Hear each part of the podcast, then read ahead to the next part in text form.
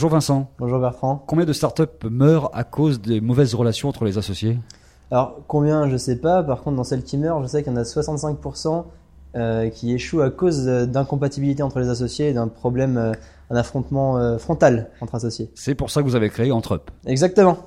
Vous êtes dit, il y a un vrai problème là, il faut donner des solutions qui soient un peu rationnelles, tout n'est pas que dans le feeling en fait. Exactement, le but c'est d'objectiver des choses qui sont un petit peu au doigt mouillé, alors que c'est un facteur prépondérant dans le succès d'une boîte. On a commencé par les étudiants entrepreneurs il y a deux ans quand on a créé Entrep. Aujourd'hui, on s'adresse à un panel d'entrepreneurs plus large, euh, de la start-up au moment de la création, euh, en passant par la PME. Euh, parce que quand on est une PME et qu'on existe depuis 10 ans, ben, à un moment, on cherche aussi à s'associer, à faire rentrer un nouvel associé pour se diversifier, etc. Et là, on, on agit encore une fois. Vous avez mis en place des outils en plateforme pour euh, faire un suivi longitudinal. Oui, on a fédéré plusieurs outils euh, après une étude de euh, à peu près six mois sur beaucoup d'entrepreneurs pour voir qu'est-ce qui leur permettait de valider et de consolider leur compatibilité dans le temps. Et donc, bah, il y a cette, ce fameux outil, LACE, des mises en situation immersives sur tous les sujets critiques entre associés, couplé au MCPH, un test psychométrique. Il y a des événements, des situations qui viennent jalonner un peu la vie d'entrepreneur.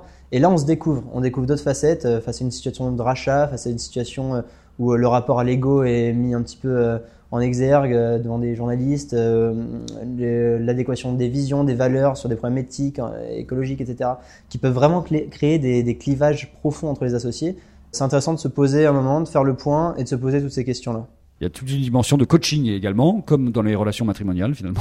on peut oui, coacher. exactement. Euh, en fait, on s'attaque à un problème humain. On ne pouvait pas se dire qu'on allait résoudre ça avec juste une solution techno. Donc oui, il y a la solution techno au début, il y a l'ACE, euh, mais derrière, il y a euh, un suivi, un débrief humain et puis un suivi dans le temps s'il est désiré par les associés. Et ça, c'est par notre équipe. Qui paie ce service-là?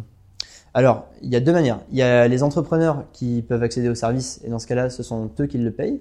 Euh, la deuxième manière, c'est qu'on vend aux fonds d'investissement euh, aux investisseurs et aux réseaux d'accompagnement. Très intéressant, ça formule plein de. ça met sur la table plein de choses. Je suis convaincu qu'il y a un énorme truc à faire. Vous êtes trois associés sur Entrep et vous avez l'obligation de vous entendre tous les trois. Oui, effectivement. Alors en plus, c'est ce qu'on met en avant euh, parce que sur les trois associés, euh, il y a Thomas et moi, on se connaît depuis tout petit. Nos pères étaient déjà amis au lycée. Donc c'est une situation d'association un peu particulière. Et puis il y a Jean-Baptiste qui nous a rejoint, qui était d'abord prestataire et qui nous a rejoint progressivement dans le projet. Et donc c'est trois relations un petit peu différentes, mais dont on a su tirer, dont on exploite encore aujourd'hui les, les, forces, le plein potentiel, et on apprend beaucoup, hein, même avec notre outil, on a appris beaucoup de choses sur nous.